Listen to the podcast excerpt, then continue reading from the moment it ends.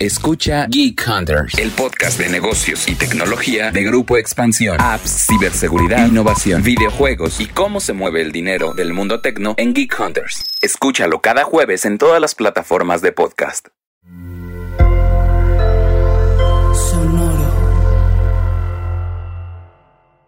Nunca se me olvidó una de mis clases de Harvard que, que, nos ponían a reflexionar cuál era nuestro número. Y el profesor decía que, deberíamos todos tener en la mente un número, que, lo veas de una de dos formas, ¿no? O un número total de activos que, que, al 5 o 6% te den cierto rendimiento para tú poder vivir anualmente, año con año, sin preocuparte. O, o cuánto en renta me tienen que pagar sus activos, que es este número de X, eh, X mil pesos al mes, ¿no? Y, y, es un poco como yo lo pienso. Estoy muy lejos de llegar a ese número, pero, pero siempre lo tengo en mente Bienvenidos a Rockstars del Dinero, en donde estamos descubriendo que hacer dinero no es magia negra, hacer dinero es una ciencia. Hay una fórmula para crear y hacer crecer el dinero y en este programa la ponemos en práctica para convertirnos juntos en Rockstars del Dinero.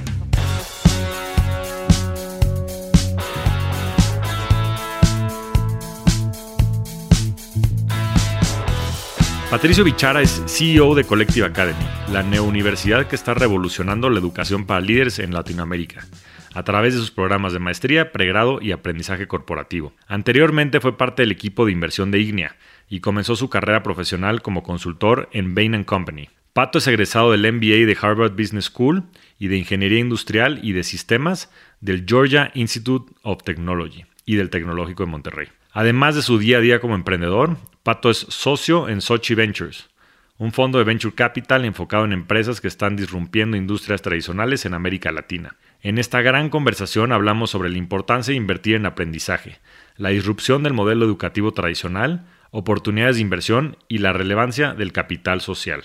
No pierdas tu tiempo, inviértelo en esta gran entrevista con Pato Bichara. Querido Pato Bichara, gracias por acompañarnos en Rockstars del Dinero. ¿Cómo estás? Muy bien, Javier. Muchas gracias por la invitación a compartir contigo y con tu audiencia. La verdad es que, como bien dices, ya desde que prácticamente regresé a México, eh, tenemos varios años siendo colegas, colaboradores, coinversionistas en algunos casos, y es un honor estar aquí contigo y con tu audiencia. Sin duda, sin duda, mi pato. Y quería empezar al toro por los cuernos. Y el tema de la educación y las inversiones van muy de la mano. A veces parece que van hasta en sentido contrario. Y en un episodio que nos echamos ya hace un par de semanas con Oso Traba, a quien también conoces si estuviste en su programa, que por cierto, para los que no lo hayan escuchado, por favor escuchen ese programa de cracks con, con Pato Bichara. El oso terminó el programa diciendo que su mejor inversión había sido estudiar la maestría en Stanford. Y es controversial porque cuesta un dineral, ¿no? En ese sentido, son cientos de miles de dólares entre lo que cuesta la, escuela y lo que cuesta vivir por allá.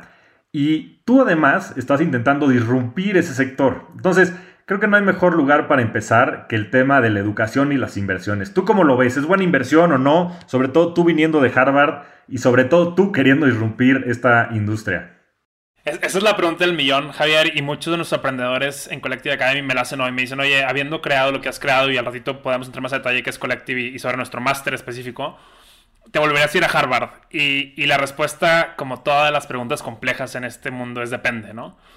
Yo creo que un poco, siguiendo la línea de lo que decía Oso, la experiencia de vida que, que tuve en esos dos años, de irme al extranjero, eh, conocer gente súper interesante, abrirme mucho la cabeza, encontrarme un poco a mí mismo, eh, es, es una experiencia única que hace, te hace pensar que a lo mejor esos 200 mil dólares valen la pena.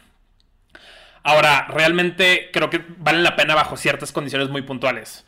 ¿no? La primera es probablemente que, estemos hablando de un posgrado en el extranjero top 5. ¿no? De, esa lista para abajo, el retorno en inversión yo creo que nunca te llega. Segundo es que, que tu costo de oportunidad no sea tan alto, ¿no? Hoy lo que está pasando es que muchos jóvenes profesionistas tienen eh, trabajos espectaculares en empresas de tecnología como Bitso, entre otras, y de repente los 200 mil dólares no son más 200 mil dólares, sino que es 200 mil dólares más cierto monto en sueldo, más cierto monto a lo mejor en equity o en acciones de la empresa, ¿no?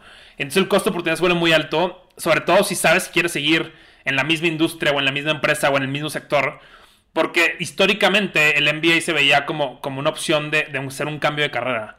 ¿no? Entonces, oye, si tengo claridad lo que quiero hacer eh, me, gano bien y tengo cierto equity en la empresa, pues ¿por qué me iría a endeudarme dos años? Eh, a pasarme la bien dos años, endeudarme probablemente 20.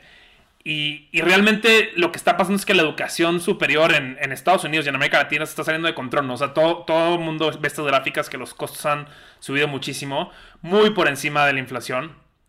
Y, específicamente en Estados Unidos, que creo que ahí, tenemos una realidad distinta en Latinoamérica, pero en Estados Unidos la, deuda estudiantil está en su nivel más alto de, la historia. Creo que está cerca al, trillón de dólares, ¿no?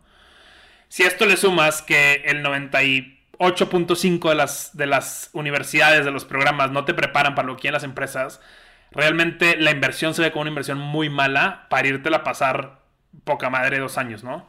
Entonces, eh, la respuesta es depende, pero, pero creo yo que habemos muchas instituciones, una de ellas es Collective Academy, que con, con, posgrados o programas como el que tenemos, estamos tratando de, de irrumpir eso, específicamente hablando de, oye, pues, ¿a qué te vas a, un posgrado, no? Aprender cosas nuevas, a hacer networking y comunidad, a tener esta experiencia de vida y a tener ciertas credenciales o ese sellito de la marca que te, que te ayude en lo que sigue. Y yo creo que eso sí se ve muy distinto hacia el futuro, ¿no? Sí, y, y yo creo que pues hay, tres temas de esto, mi pato, y me gustaría escuchar tu punto de vista, porque, y creo que ustedes los mencionaste, uno es la parte académica, ¿no? Lo que aprendes y demás, que como bien dices, pues ya existen muchos de estos cursos, ¿no? Estos MOOCs, ¿no? Massive Open Online Courses, las mismas universidades los tienen allá afuera, este, YouTube, o sea, es impresionante la cantidad de información que hay allá afuera. Después está la parte social, ¿no? y digo la parte social porque creo que tiene dos vertientes. Una es la parte pues, de los amigos que desarrollas, pues, mucho de tu grupo de amigos este, con el cual te has seguido desarrollando y creo que tienes hasta por ahí un fondito de inversión que a ver si después nos platicas. Pues es un tema bien importante, pero el otro lado es la parte justo social, ¿no? O sea, de, lo que puedes hacer también con las personas, con el network que desarrollas y las oportunidades que eso trae. Y la tercera es este certificado, ¿no? Este, este sello que, que, dice, oye, pues ya estudié en Harvard y eso, pues yo creo que evidentemente te abre otras posibilidades. Entonces, en este depende, que me encantó la manera de, framearlo, ¿Cómo asignas peso a esas tres? ¿Y cuáles de esas crees que pudieran ser como disrumpibles, ¿no? ¿Y cuáles de esas tal vez no? Muy buena pregunta y me gusta que le metamos el, el rigor analítico. A ver, el tema académico, como bien dices, y, al final cierro con los porcentajes. Vamos a, vamos a construirlo juntos y luego cerramos con los porcentajes. El, tema académico, creo como dices tú, el contenido ya está allá afuera. O sea, YouTube efectivamente es la universidad más, más grande del mundo. Lo difícil es eh, aplicarlo e internalizarlo para tu etapa profesional y de vida, ¿no? Y si quieres, hoy te puedo entrar a detalle de eso. Lo que acaba pasando en muchos de esos programas, tanto, tanto posgrados locales como en el extranjero, es que estás viendo contenido que tiene pues mínimo 5 años de antigüedad. Entonces, realmente, si tú quisieras ver eh, un tema de operaciones ágiles en cómo están operando ciertas startups el día de hoy, ni los casos de Harvard van a estar tan actualizados como, como el estar trabajando en una startup, una compañía de tecnología. ¿no? Después del tema social, efectivamente súper importante y creo que hoy abiertamente lo digo, o sea, Collective no existiría si no fuera porque, porque yo me fui a estudiar allá, eh, conocí a ciertos inversionistas, a ciertos colaboradores y además a este grupo de amigos que al ratito hablaremos de Sochi Ventures. Pero por otro lado, creo que se empiezan a crear círculos sociales en las empresas en las que estamos eh, disrumpiendo el futuro, ¿no? Entonces, las famosas mafias, y creo que también los, hablabas en, un episodio hace poco, que literalmente empieza a pesar más, y, lo digo con el tema de las credenciales, el decir, soy ex Bitso, soy ex Quesky, soy ex Linio en Latinoamérica, a, si vienes de X escuela o, o Y escuela, ¿no? Entonces, si, le tuviéramos que poner porcentajes, creo que sería probablemente un 20% lo académico. Es decir, oye, voy a entender temas que antes no entendía y abrirme un poquito la cabeza. Así no sean temas súper actualizados y eso lo entendemos todos.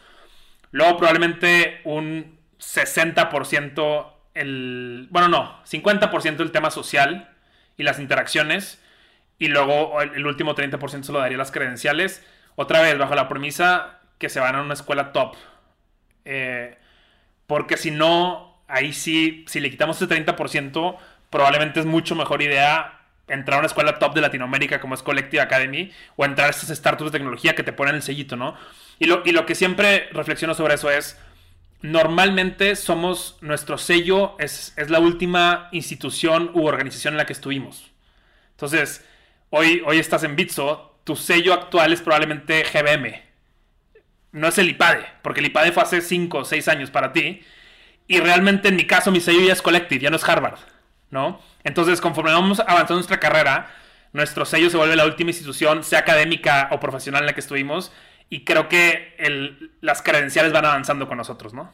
Sí, es, eh, coincido absolutamente. Yo creo que va, ha ido evolucionando muchísimo el mundo y es, y es justo el tema en el que me encantaría entrar, pero justo lo pusiste pues, de manera espectacular, Pato. Yo creo que antes, pues la, vida laboral de una persona, pues era estar 30 años en una empresa, ¿no? Y probablemente estos milestones que iba teniendo en el camino, ¿no? Este, esta universidad, este posgrado y demás, también iban siendo parte de esa historia. Pero ahora con el dinamismo que existe dentro de las empresas, ¿no? Y con esta rotación que yo creo que es muy positiva y esta creación de mafias, que son reales, porque al final del día, pues es este mismo grupo de personas, como decías, si tú le asignas este 50%, 60% a la parte social dentro de las universidades, pues lo mismo pasa en las empresas, ¿no? Y ese grupo de personas con las cuales puedes aprender, pues son las que después eh, eh, hacen esta proliferación, ¿no? Y, han creado estos líneos, este, Rapis, eh, Bitsos también un futuro, Collectives, ¿Cuánta gente no ha salido de Collective? Yo tuve el, placer de, colaborar, fui lead mentor de, las primeras generaciones de, emprendimiento en, en, Collective, que ahorita entraremos allá. Pero antes de entrar a eso, me gustaría, Pato, que explicaras un concepto que me encantó del podcast de Oso, que es esta linealidad que existe hoy en el tema de la educación, ¿no? Que, a mí me parece absurda, en el cual pues estudias por 18, 24, 25 años de tu vida y después trabajas. ¿Y cómo, cómo, cuál es tu visión acerca de este tema de la educación más en el transcurso de tu vida, así un poco más dinámico para después entrar al tema de colectivo? Sí, creo, creo, que es un tema súper importante porque también se liga al tema de monetario, ¿no? y, vamos a entrar ahí, pero en resumen, mucho de lo que pensamos hoy desde, desde la perspectiva de colectiva es la siguiente, ¿no? Tú estudias normalmente 22, 23 años hasta la licenciatura, ¿no? Y, con suerte la educación superior te entrega en ese primer trabajo. Eh, y, probablemente no sabes, quién, e, no sabes quién eres, no sabes qué quieres hacer de tu vida, pero estás ahí, consigues un trabajo de alguna forma, a lo mejor sin saberlo buscar bien, y de repente dices, oye, no tengo las herramientas para, para llevar a cabo este primer trabajo y mucho menos para que me promuevan y para los que siguen. ¿Qué pasa en algunos casos con la educación superior? Regresas a maestría, ¿no? Entonces a lo mejor te, te, roban otros dos años de los 27, los 29, y de repente asumen que con esos 25 años de estudio totales, contando desde el pre-kinder hasta la maestría, tú ya estás listo de por vida, ¿no? Lo dijiste muy bien, el mundo está cambiando demasiado rápido y creo que nuestra perspectiva es que en vez de, de decir, oye, estudio cuatro años de licenciatura, luego trabajo tres o cuatro, luego me voy de maestría y luego trabajo 40, cambiar esa, esa linealidad y decir, ¿sabes qué? Voy a, ir y venir entre, olvidémonos de, la universidad como tal, entre el aprendizaje y, la aplicación de esos aprendizajes, que es mi vida profesional, en continuos, ¿no? Entonces, ¿cómo, ¿cómo creemos que se ve esa universidad del futuro o esa, ese aprendizaje por vida? Para empezar, esos cuatro años de, de universidad se alargan mínimo a 40, ¿no? Entonces, realmente todas esas personas que conocemos y que están liderando la revolución tecnológica en América Latina están estudiando eh, constantemente. Y, más bien, refraseamos eso, están aprendiendo constantemente. Porque muchos lo hacen de manera autodidacta, ¿no? alargamos esta línea 40 años. Tienes intervenciones más frecuentes. Y muchas intervenciones son, son intervenciones de seis semanas, de tres meses, de a lo mejor algunas cosas más largas de año y medio pero estás yendo y viniendo entre tu trabajo y lo que normalmente se le la universidad o el aprendizaje de manera constante en algo que, parece más cálculo diferencial que, álgebra, ¿no? Donde era, oye, los bloques estaban fijos, ¿no? Entonces, haces estos bloques mucho más frecuentes, mucho más constantes, de mayor calidad de impacto y más aplicados a tus problemas el día de hoy profesionalmente, ¿no? Y si a esto le sumas que, muchos de estos bloques se, se están las estamos diseñando con, en lo que yo llamo la universidad omnicanal o multicanal, donde es yo aprendo cuando quiera, como quiera, donde quiera, de quien quiera. Es decir, puedo aprender eh, en línea grabado, viendo videos, puedo aprender en línea en vivo, en algo como Collective, puedo aprender presencial en vivo, puedo aprender este, con microcápsulas de aprendizaje y luego puedo decidir si aprendo de Javier Martínez, que está basado en Ciudad de México, o si aprendo de, Luis Reyes que está en Miami, ¿no? Entonces se empiezan a abrir todas estas posibilidades y lo que nos toca como aprendedores es saber decir qué necesito aprender, en qué formato me sirve más ahorita y sobre todo cómo lo voy a aplicar, ¿no? Sí, es, impresionante el ritmo en el que ha cambiado esto y creo que lo tienes muy, muy claro y, más puesto en este, en este marco, Pato, pues las posibilidades son infinitas, ¿no? Hace unos años eh, tuvimos la, oportunidad de traer a la gente de Singularity University a, un foro que, organizamos con GBM y tocaban mucho el tema como del adaptability coefficient, ¿no? O sea, que ya no es este tema de la, de, pues, el coeficiente intelectual que tengas, se había hablado también del coeficiente emocional, ¿no? Como parte, pues, fundamental del éxito de las personas, pero creo que más después de lo que nos tocó vivir el año pasado, la adaptabilidad yo creo que es clave, ¿no? Y dentro de esto, pues creo que esta visión que tienes sobre la educación, pues hace que todo esto tome muchísima relevancia, ¿no? Porque te tienes que ir adaptando a estas nuevas necesidades, ¿no? Ahora en mi vida profesional, ahora que me uní a Bitso, pues, sea, todo el tema de, blockchain, todo el tema pues, de las nuevas maneras de hacer eh, finanzas y todo lo que está pasando en finanzas descentralizadas y demás, que por ahí ya invitaremos a Daniel Fogel a que nos platique todos los planes de Bitso, es impresionante, ¿no? Entonces te tienes que estar capacitando. Entonces yo creo que va a tener que estar muy, muy inmerso el tema de la educación y más que la educación, como tú lo planteas, ¿no? Del conocimiento en la, en la vida diaria, ¿no? Y creo que es un perfecto paso para entrarle al tema de Collective. ¿De dónde viene la idea? Yo conozco mucho tu historia de vida, sé que también tuviste un pasado financiero, un pasado de consultor, este, después te vas a Harvard, ¿no? ¿Y dónde viene toda esta idea de Collective? ¿Dónde nace esta pasión por crear este proyecto? Mira, personalmente, eh, desde que entré a consultoría, justo me di cuenta de que había una necesidad fuerte de ciertas organizaciones de encontrar talento, ¿no? Y, ya estando en el MBA, la verdad es que abiertamente siempre lo digo, yo, yo no quería ser emprendedor. Simplemente se me estrelló esta idea en el parabrisas que, que no pude dejar pasar. Y la premisa era y sigue siendo bien sencilla, ¿no? Veíamos en el 2015 que, que estaba, había como tres tipos de organizaciones en Latinoamérica, ¿no? Primero tenías estos corporativos multinacionales como es el caso a lo mejor de, un GBM, de un BVA, de un grupo Bimbo, que están en procesos de transformación digital, ¿no? De, innovación, de disrupción, y que muchas veces volteaban hacia adentro y el talento gerencial que los había llevado a ser tan exitosos los últimos 20, 30 años no tenía las, capacidades ni las habilidades para liderar esta siguiente etapa de crecimiento mucho más habilitada por tecnología, ¿no? Y, y ahí no te voy a contar nada porque creo que tú lo viviste muy bien en GBM, ¿no? Luego tenías eh, y tienes las empresas de tecnología globales entrando a Latinoamérica, ¿no? Empresas como Facebook, como Twitter, como Uber, como Stripe, como Netflix, como todas estas, ¿no? Que llegan a una región y no encuentran el talento que requieren para abrir una oficina. Entonces, históricamente el hack que han tenido todas estas es robarse a managers y líderes de la que entró antes de ellos o, o uno o dos años antes de ellos y se los roban a la nueva empresa de tecnología.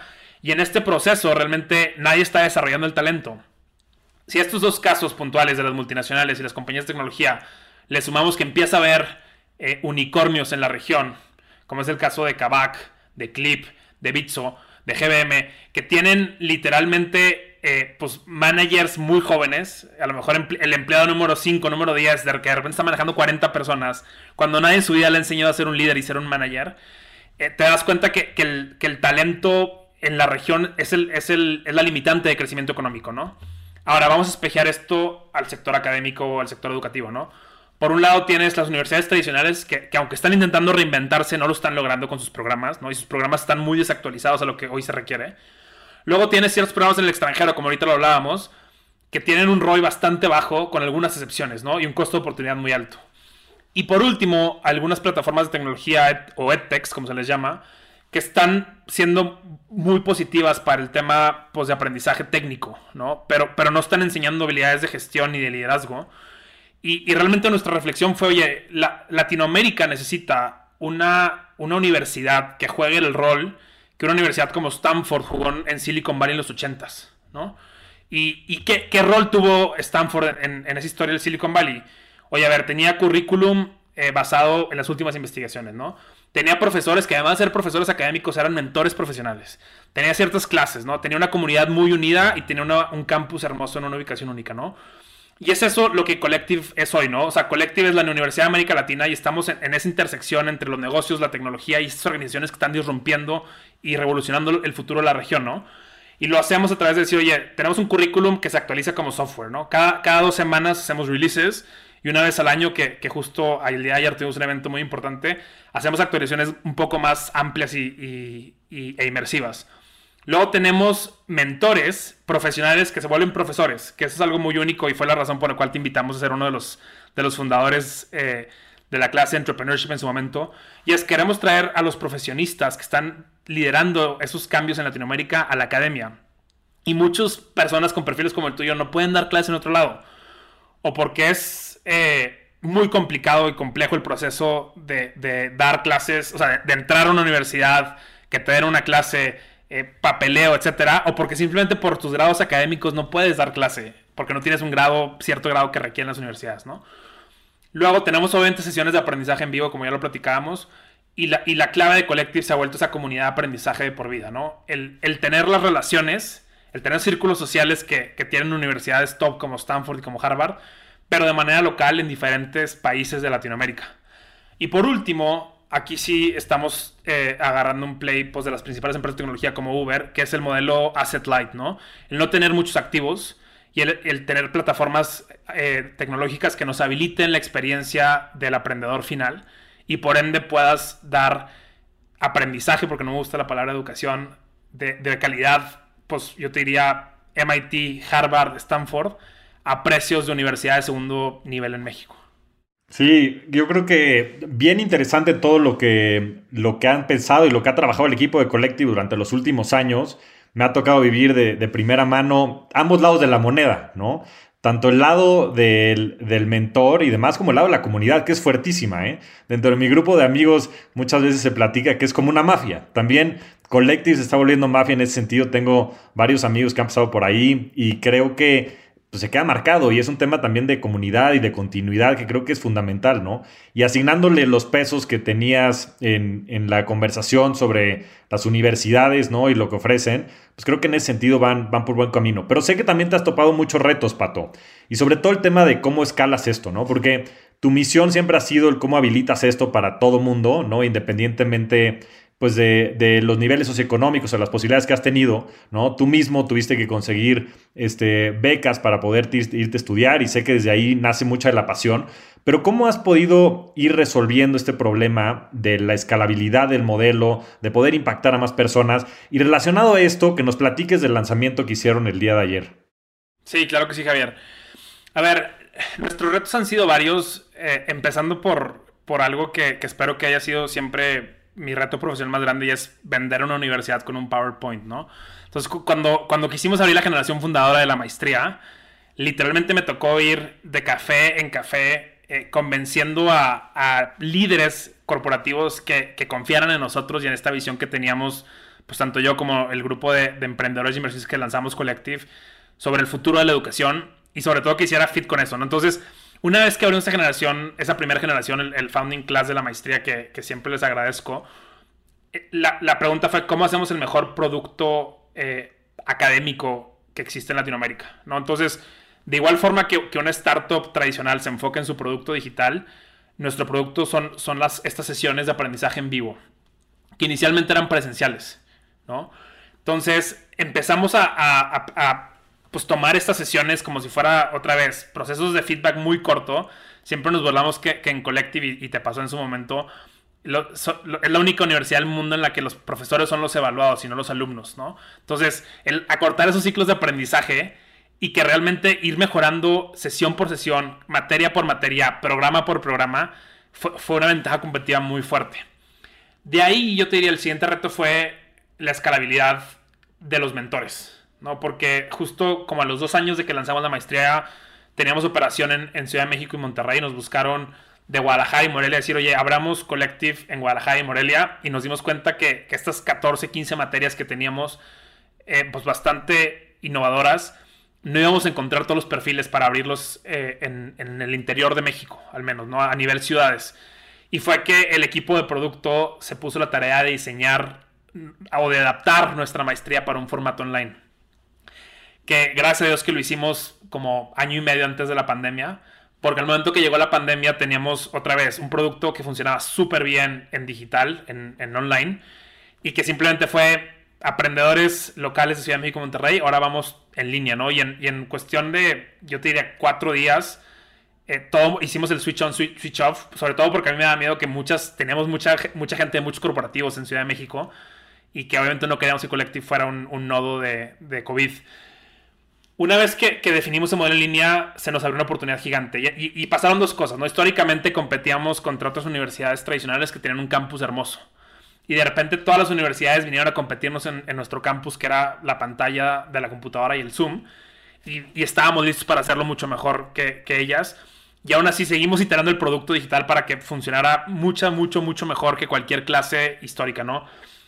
Nunca se me olvida eh, eh, a finales del 2020 que, una aprendedora en un cierre del programa dijo, nunca pensé que, aprender podía ser tan divertido ni que pudiera aprender de una manera tan dinámica y mucho menos en línea. ¿no? Entonces, son los pequeños detallitos que hemos ido resolviendo. Ahora, ¿con qué nos hemos topado? Y, voy un poco a nuestro producto más reciente. Y es que no todo mundo eh, tiene el tiempo para, aprender 18 meses con nosotros de manera constante y continua, a pesar de que esos programas un poco más largos son la, son la fuente de, la comunidad. Y esto que hablábamos del tema de, crear relaciones sociales muy fuerte, así sean digitales, ¿no? Entonces, la, pandemia nos llevó pues, de estar presente en, tres países a estar presente en nueve países y facilitar de manera remota muchas sesiones. Pero dijimos, ¿cómo, ¿cómo le hacemos para que pasen dos cosas? Uno es ser capaces de servir a ese aprendedor que por situación actual profesional o personal no puede comprometerse 18 meses. Y por otro lado, a los aprendedores que ya terminaron sus programas, sé que sigan aprendiendo, ¿no? Y que sea que Collective sirva como ese regreso a la academia o regreso al aprendizaje para su reto profesional. Y, fue que, que diseñamos y lanzamos nuestro producto más reciente que se llama Collective Campus. Y es una plataforma en la que tú puedes entrar y escoger el programa individual que quieras tomar, ¿no? Sea la clase de Product Management, que es una de las clases más nuevas que tenemos, mucho porque la están pidiendo las empresas, o la clase de Estrategias de Marketing. Oye, ¿sabes qué? Me acaban de, promover a, un tema de un poco con más visibilidad directiva, necesito tomar storytelling, ¿no? Entonces, el que vayas personalizando tu aprendizaje conforme las necesidades puntuales que vas teniendo de carrera. Y creo que todo esto ha sido posible, uno, porque tenemos la experiencia pues ya de, seis años como, como universidad, de siempre estar innovando y lanzando productos, y por otro lado que, vemos que, la pandemia eh, exageró un poco esa necesidad de, seguir en constante crecimiento y aprendizaje, ¿no? La analogía que, siempre hago y, me burlo ahorita, digo, no me burlo, pero la, comparto con, con mi estimado Pedro eh, de, Garay y, el equipo de ciclo es que queremos que Eventualmente Collective sea como el ciclo del aprendizaje, ¿no? Y que tú puedas registrarte tu clase, tomar la materia completa, crecer y de repente irte lo que sigue y regresar en dos o tres, nueve o doce meses a la clase que sigue, ¿no? Qué, interesante analogía, no lo había pensado de esa manera y, y lo platicamos muchas veces tú y yo, Pato. Yo creo que la clave también de Collective es pues no nada más como aseguras, ¿no? Tener siempre el mejor contenido y demás, sino también cómo lo haces entertaining, ¿no? Yo creo que las buenas universidades y en general los buenos oradores, ¿no? Este, el mismo Steve Jobs lo decía, el, storyteller es la persona más poderosa del mundo, ¿no? Necesitas conectar, necesitas generar ese entusiasmo para que, la, para que el conocimiento también se quede pegado, ¿no? Entonces ese, esa analogía de ciclo creo que está súper, súper interesante, ¿no? Y, es mucho más, es como esto, es un proceso mucho más emocional. Justo durante la pandemia, cuando nos dimos cuenta que todas las universidades venían a competir a nuestro campus o a nuestra, o a nuestra pantalla, dijimos, ¿cómo hacemos el producto 10 veces mejor? Y desarrollamos esta analogía de que tiene que ser como una obra de teatro o una película, ¿no? Donde tengas actos generales, donde tengas escenas y cada 10, 15 minutos estés cambiando la dinámica de aprendizaje, la dinámica de la sesión, para que los aprendedores puedan seguir eh, creciendo y, sobre todo enganchados, porque estamos hablando que, gran parte de las sesiones de Collective pasan de 7 a 10 de la noche, ¿no? Y el producto original en línea estaba pensado para cuando los aprendedores tenían un trabajo offline o, no, o un trabajo en una oficina, ¿no? Ahorita pasa que pasamos todo el día en Zooms y de repente a las 7 conectas a clase y el reto para nuestros mentores y para los aprendedores es mucho mayor, pero gracias a Dios lo hemos superado, ¿no? Sí, sí, más después de que muchos de estos son profesionistas y en empresas este, demandantes, ¿no? Entonces me imagino que ese ha de ser un reto interesante. Pero ahí te va una pregunta dura, mi querido Pato. ¿Cómo piensas o cómo, cómo piensas o cómo mides tú el retorno sobre inversión o de, la inversión que hacen, valga la redundancia, este, todas las personas que entran a los programas. ¿cómo has pensado en eso, esas conversaciones que tienes con, la gente? ¿Cómo crees que se pueda medir eso hacia adelante? 100%. La verdad es que es algo que desde, ¿cómo te diré? Como desde un inicio hemos sido muy puntuales en medirlo, Y es algo que las universidades gringas miden y en Latinoamérica prácticamente nadie lo mide. Y, empezamos con, bueno, más allá del, Net Promoter Score, que se mide a nivel canción, empezamos viendo dos indicadores puntuales, ¿no? El primero era eh, qué porcentaje de nuestros emprendedores suben de responsabilidades, que está alrededor del 90% de que entran al programa que se gradúan. Y luego, ¿en qué porcentaje aumentan sus, sus salarios o sus sueldos? ¿no? Que ese es alrededor del 63% de que entran al programa a que salen. Y se refleja eh, en más o menos repagar su, su, máster en negocio y tecnología en 10 meses. Que, es una locura. O sea, 10 meses eh, es prácticamente una veinteava parte de lo que me va a tomar a mí pagar mi MBA en Harvard. Eh, que, si todo sale bien van a ser como 10 años y si las cosas salen más o menos van a ser como 20. Y entonces el, el que tú digas, yo como neuniversidad me hago accountable, me hago responsable de que mis aprendedores tengan esos crecimientos profesionales es, muy, eh, es muy importante y eso es lo que medimos con cada generación que se gradúa. Ahora, recientemente muchos emprendedores o, directivos de startups han entrado a la maestría y a la comunidad. Y entonces ahí también empezamos a medir otras métricas, porque no siempre en, startups, no siempre la métrica es un incremento salarial, sino es, oye, ¿cómo, incrementas tus ventas como startup? Que, ahí la métrica es, se están triplicando las ventas en 18 meses. Y luego, ¿cómo está creciendo el equipo? Que, que, la métrica que tenemos de nuestra encuesta de impacto es que se están duplicando sus equipos, ¿no? Entonces, a, nivel medición lo tenemos muy claro. Ahora, déjame te cuento un poco más las historias reales, ¿no? Entonces, por, ejemplo, eh, uno de los aprendedores de Monterrey, Carlos, eh, fue entrevistado y elegido como para ser el Chief of Staff del CEO Global de Cemex. Y en parte fue por los conocimientos de negocios, tecnología, y tendencias que vio en la maestría con nosotros, ¿no? O tenemos, por ejemplo, a Alejandro y César que lideran una empresa que se llama Sora, que, que levantaron 1.5 millones de dólares de Serie A de fondos americanos. Otra vez, en parte por lo que vieron con nosotros. Eh, otro aprendedor que tenemos, eh, de hecho muy joven, se llama Diego Roel y tiene una empresa que se llama Strap, que está disrompiéndolo el, el bastón para las personas con discapacidad visual.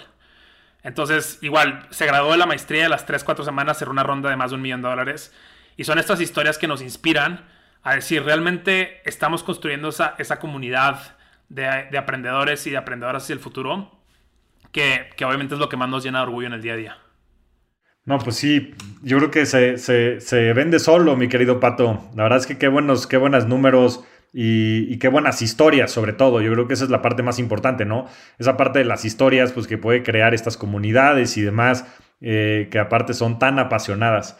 Pero y yéndonos más al tema de finanzas personales, Pato, y, antes de entrar pues a, la parte medular de la entrevista, que quiero platicar mucho acerca de las inversiones que tú haces, ¿cómo, ha empezado el tema de finanzas personales hacia adentro de Collective? Porque es un tema fundamental, además sé que a tu CEO les súper apasiona y, sé que lo han pensado mucho y es, un tema del cual no se habla mucho, ¿no? Porque en la clase tienen, pues dentro de la clase de emprendimiento, pues muchísimas clases técnicas de finanzas. El mismo Iván Barona, quien ya estuvo en capítulos pasados, eh, pues sé que es uno de los mentores en temas de finanzas, ¿no? Entonces la parte de la, de la empresa, pues es como un no-brainer, ¿no? Sobre todo hablando de un Master in Business and Technology. Pero la parte de finanzas personales, ¿cómo la han pensado? ¿Cómo la han trabajado y qué están haciendo al respecto? Es una gran pregunta, Javier, y, le mandamos un, gran saludo a Iván y a todos nuestros mentores de, finanzas corporativas. Fíjate que, justo la, historia ha sido un poco así, ¿no? Después de las primeras generaciones que tomaron finanzas eh, con Iván y Emilia de, Techo México, nos dimos cuenta que, salían muy preparados para entender y, manejar el, el PNL de sus equipos y de sus empresas, pero no sabían mucho de las finanzas personales y tristemente, y creo que la razón por la cual eh, te, aventaste y te agradecemos todos que, hayas tomado esta aventura de, generar recursos eh, en español, es que en México y en Latinoamérica nos da pena hablar del tema, ¿no? Entonces, lo, que, lo, que, hemos, lo que hemos hecho, y, te lo digo con pena porque es muy poco, es agregar una clase a la, a la clase de finanzas donde se hable específicamente de este tema, ¿no? Y cosas muy sencillas eh, muchas de ellas que seguro tus, tus escuchas y tus lectores del, newsletter ya las manejamos, pero, pero el simple hecho de, oye, ¿sabes qué? O sea, calcula un poco cuánto vales hoy, haz un presupuesto básico, eh, entiende cómo funcionan las tarjetas de crédito y para qué sirven y para qué no sirven. Más aparte, luego entrar el tema de, inversiones y distintos tipos de activos eh, y, modelos de, de, inversión de capital, ¿no? Creo que nos hemos quedado corto. Históricamente hemos hablado que esa clase, esa sesión puntual de, tres horas no es suficiente. Y, como bien decías, a, Christine, nuestra CEO, le apasiona mucho el tema. E, ella internamente a nuestro equipo ha desarrollado varios entrenamientos que a ver si luego le, invitamos al, podcast. Pero, pero lo importante para mí es cómo, cómo hacemos, pues a lo mejor algo un poco más amplio, mucho más choncho. No sé si tres, cuatro sesiones que ahí estaría padre que, que las diseñáramos juntos. Y realmente que, estos jóvenes entiendan desde los principios básicos de administración del dinero en el día a día, oye, pues, gastar menos de lo que ganas, ahorrar cierto porcentaje, hasta luego qué haces para manejar tus créditos, qué haces para manejar tus inversiones y sobre todo todo esto con un lenguaje pues muy, muy humano y muy del día a día, ¿no? Que, que te des cuenta que, que, no es nada difícil.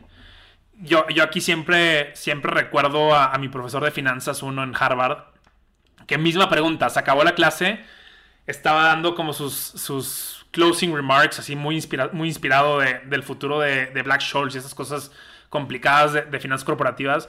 Y alguien le preguntó, oiga, profesor, ¿y qué hago con mis mil dólares que me van a quedar acabando la maestría?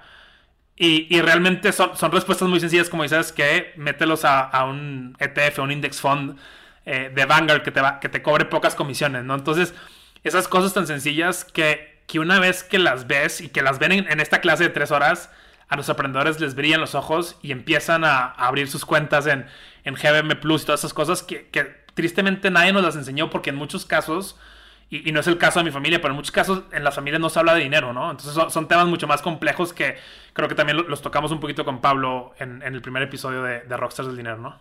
Sí, y justo me das la perfecta entrada porque como bien dices, en, el capítulo, en el segundo capítulo que hicimos con Pablo, que platicamos sobre el, juego del dinero, pues hablamos mucho de este tema, ¿no? De, cómo estamos a veces condicionados pues a la realidad que vivimos desde un punto de vista como de finanzas personales y demás. Y, es un tema que tú también platicas en el mismo podcast con Oso, pues que era bastante mm, fácil de hablar en tu familia y que es un tema que se pudo haber desarrollado. Y, y creo que tú tienes tu objetivo muy claro. Entonces me gustaría que nos platicaras ¿Cuál es tu objetivo desde el punto de vista financiero, o sea, de las finanzas personales de Pato? ¿Cómo lo has trabajado? ¿Qué frameworks, qué herramientas utilizas para esto? De manera general, para administrar tus finanzas. Y a ver si después nos puedes platicar inclusive cómo se ven tus finanzas y sobre todo cómo se ve tu portafolio de inversiones, mi querido Pato. Súper, eh, claro que sí.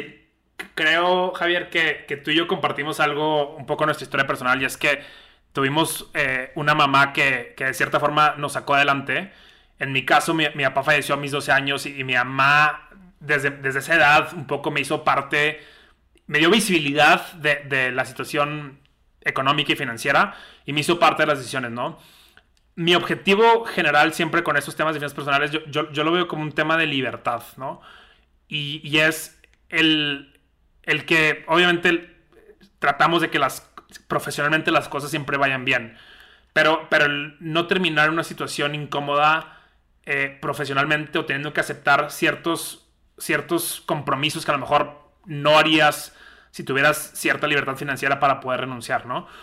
Nunca se me olvidó una de mis clases de Harvard que, que nos ponían a reflexionar cuál era nuestro número.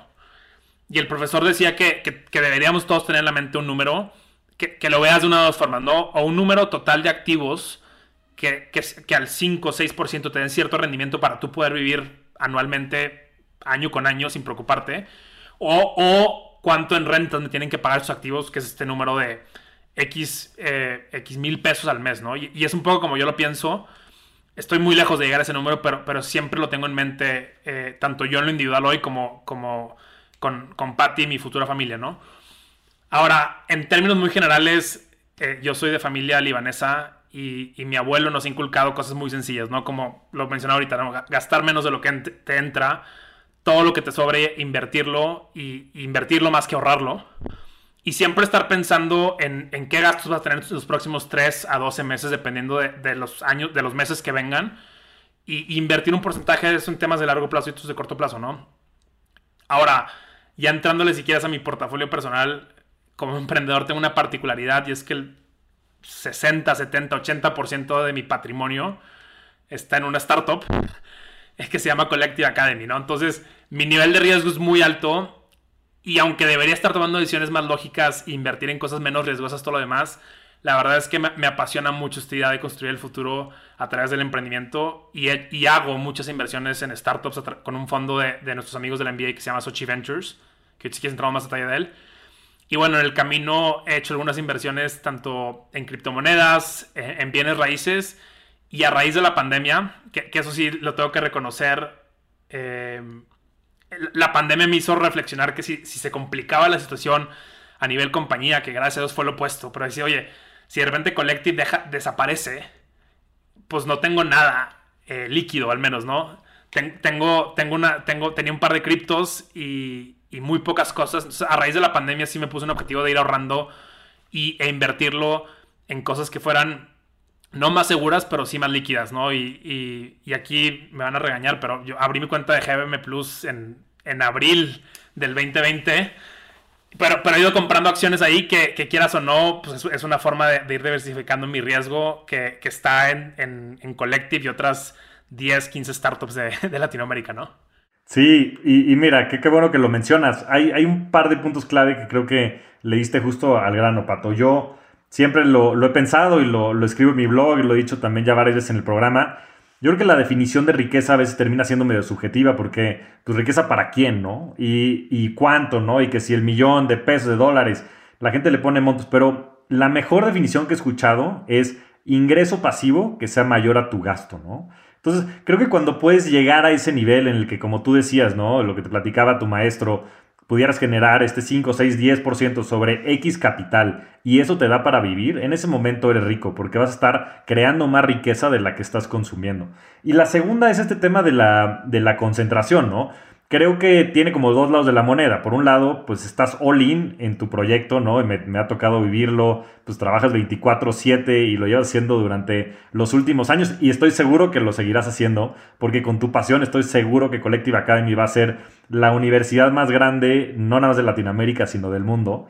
Estoy muy, muy seguro de ello, mi querido Pato, porque creo que lo más importante es tener esa resiliencia, esa pasión que contagias día a día a todas las personas que tenemos la fortuna de estar a tu alrededor. Pero también tiene un upside, ¿no? Porque pues, si al final del día a Collective le va bien, pues tú vas a salir muy beneficiado, ¿no? Y lo platicaba con Oso porque hay una controversia entre si diversificar y no diversificar. Y también Andrés Massa, que es el director de inversiones de GM, me mataría, porque uno de los principios creo que de, de, la conservación y de la creación de un buen patrimonio es la diversificación. Pero por otro lado, cuando tienes esta convicción y cuando tienes este control tal vez de los proyectos que tienes, pues hace sentido asumir ese riesgo, ¿no? Y tener una parte importante del portafolio, aun cuando probablemente ni siquiera haya sido por decisión tuya, ¿no? Yo creo que ha sido un poco circunstancial pero creo que el outcome de eso puede ser muy interesante. Y me gustaría que platicaras un poquito de Sochi Ventures, porque creo que hay algo bien, bien interesante en donde se, en, donde se combinan todo el tema social, ¿no? Que has podido desarrollar tú, sobre todo en la, en la universidad, que como dices, pues fue tu mayor retorno sobre inversión con esta pasión que tú tienes y con esta pasión que tienen este, todos tus socios en, en, Sochi Ventures. Que nos cuentes cómo salió esa idea, cómo se ha ido gestionando, porque además creo que, va a ser, van a tener un gran, gran retorno sobre inversión. Pues mira, la verdad es que estábamos en un viaje de, graduación, el grupo de amigos mexicanos y algunos latinoamericanos, y, ya sabes, al, final, después de pasar dos años juntos, pues todo el mundo muy reflexivo, y decíamos, creemos que sería súper interesante tener mecanismos para, para seguir conviviendo y desarrollándonos profesionalmente más allá de, eventos sociales, ¿no? Y, daba la casualidad que justo ese mayo de 2015 habíamos tres del grupo convirtiéndonos en emprendedores, ¿no? Eh, uno, uno era, bueno, cuatro personas. Kenny Sean, de eh, los líderes de Camino Financial, que es una startup que, atiende a, a pymes hispanas en Estados Unidos. Daniel Fogel, que, estaba formalizando su entrada a Bitso, y yo lanzando Collective, ¿no?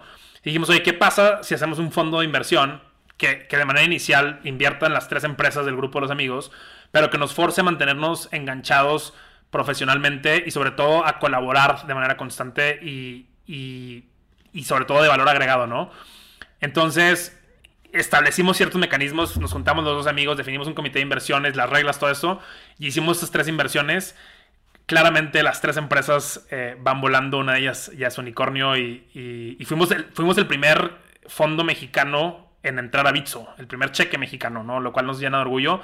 Y, no, es el dinero en sí, porque claramente graduándonos del MBA, nuestra participación era, relativamente pequeña contra otros inversionistas, pero es el valor agregado que le hemos dado tanto a Bitso como a Camino, como, como a Collective, como a las otras 6 o 7 empresas que ya tenemos hoy en el portafolio, en, el sentido de que tienes 12, eh, pues no, todos son emprendedores, pero operadores como socios de un fondo, ¿no? Entonces, si tú preguntas en los, en los early days de Bitso, probablemente un tercio de la compañía iba, venía o estaba en Collective.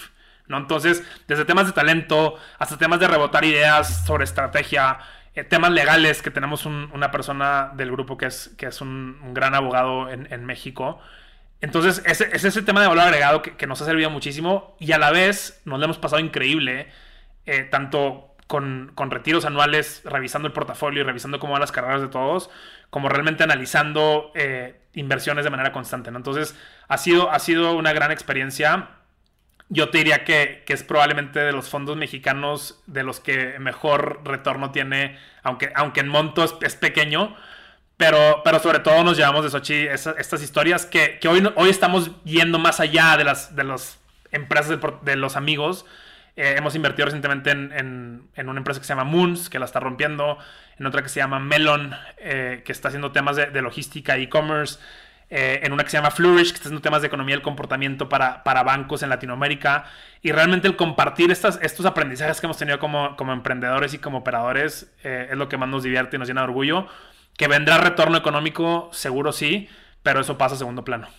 Pues no, pues qué, gran inversión. No digo, claramente desde el punto de vista monetario, ¿no? Bueno, pues todas las empresas que mencionaste pues han tenido eh, muchísimo éxito, pero sobre todo porque combinas también pues todo esto que has platicado durante todo el podcast, ¿no? La parte social, ¿no? Toda esta parte también inclusive profesional, porque tenerlos también de mentores, de asesores eh, para todo lo que están haciendo estas grandes mentes, pues que también se han topado con muchísimos retos y los han podido ir sorteando, pues es, es increíble, ¿no? Y además que sé que son grandes amigos tuyos, este, muchos de ellos también amigos míos, la verdad es que tienen un grupo increíble y, creo que van por muy buen camino, ¿no? Yo intenté replicar un poco lo mismo con Goat Capital y ahí vamos, sin lugar a dudas, es, es, un reto bien, bien interesante. Yo creo que hay que invertir, hay que invertir en empresas mexicanas, hay que invertir en empresas latinoamericanas. El potencial está ahí, la gente está ahí. Hacían falta, yo creo que estos casos de éxito, ¿no? Estos Bitsos, estos Kavax, estos GBMs, para demostrar a la gente que sí se puede, ¿no? Y que hay muchísimo potencial en el país y que, y que del otro lado también hay muchísima demanda, que hay muchas oportunidades. 100%. Y del lado de los inversionistas, te diría yo, creo que hacía falta alguien que cubriera estas etapas iniciales, donde eres muy chiquito o muy, o, muy etapa temprana para un inversionista institucional de un fondo de venture capital grande, pero a su vez requieres más ayuda que nunca, ¿no? Y, en su momento, pues prácticamente Sochi Ventures era el único fondo eh, mexicano que tenía socios que eran operadores, ¿no? Que no, que no eran ex banqueros o consultores y creo que ese valor agregado lo hemos, lo hemos logrado capitalizar y, es algo que los emprendedores del portafolio, incluyendo yo como CEO de Collective, lo, apreciamos mucho. Sí, no, y qué importante esto que dices. ¿no? Yo creo que está cambiando también esa parte. Yo creo que los grandes fondos que están habiendo hoy en día probablemente estén más compuestos por operadores, ¿no? En Estados Unidos pasó muchísimo, ¿no? Con Andreessen Horowitz, por ejemplo, y en México y en Latinoamérica está pasando, ¿no? Con otros grupos como CASEC y, demás. Y bueno, qué bueno que Sochi Ventures sea también pionero en ese, en ese sentido, mi pato. Y se nos está acabando el tiempo, nos podríamos aquí quedar platicando como lo hemos hecho varias veces, mi querido pato, pero me llevo saboreando este momento todo el podcast porque sé que va a ser seguramente una respuesta bien, bien interesante. Y es la misma pregunta que le hago a todas las entrevistas, que es, ¿cuál ha sido tu mejor inversión, Pato? Creo yo que el otro día lo pensaba y, justo fue parte de mis reflexiones de la pandemia, cuando me di cuenta que, que el riesgo que tenía era muy alto y que estaba en activos poco líquidos. Pero, pero creo yo que en lo personal, y no es algo que planeé, eh, pero, pero hoy al menos lo, veo como un, como un, gran activo.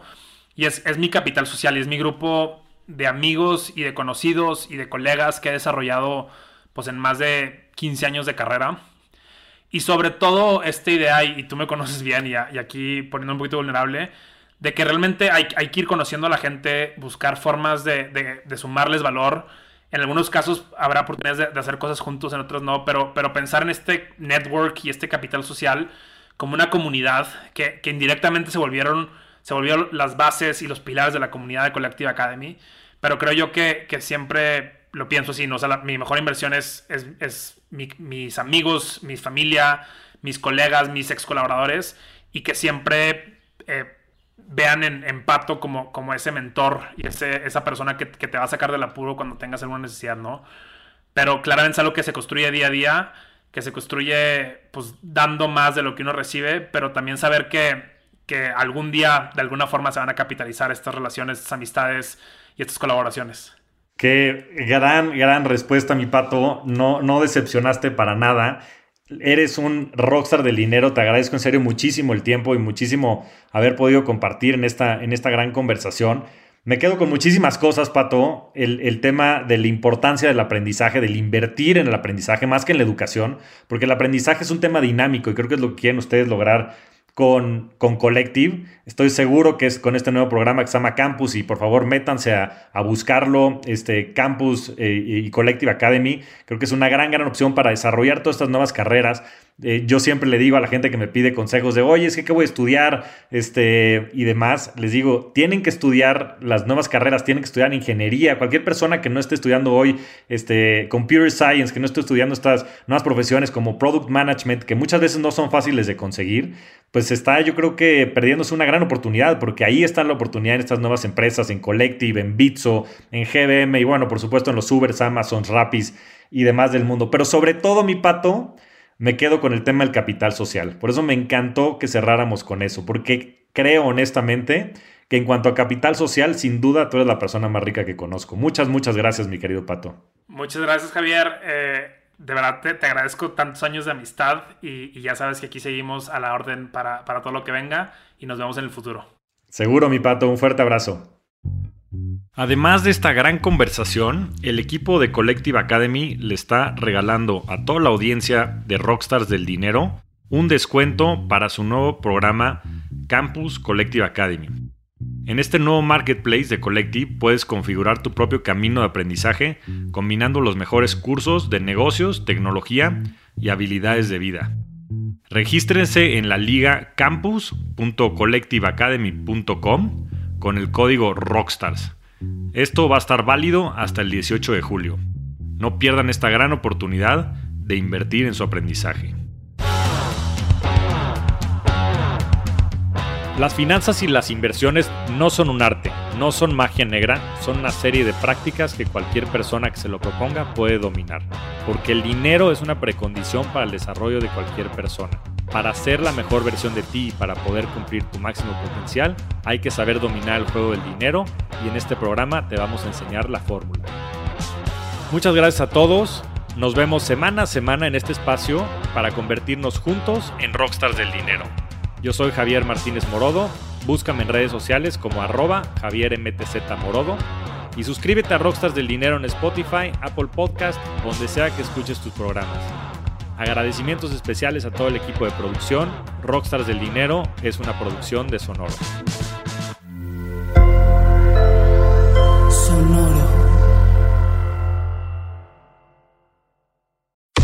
Cuéntame de economía. Nueva temporada. Nuevas voces. Cuéntame de economía. podcast que hará tu vida financiera más sencilla. Sencilla. Si tú eres de los que no sabe cómo ahorrar, qué subió de precio y por qué, cómo sacar un crédito o cómo entender el Temec, Cuéntame de economía es para ti. Aquí te lo contamos sencillo y a la carta. Cuéntame de economía para que la economía y el dinero no te hagan sufrir. Un episodio nuevo cada lunes en todas las plataformas de podcast y el canal de YouTube de Expansión.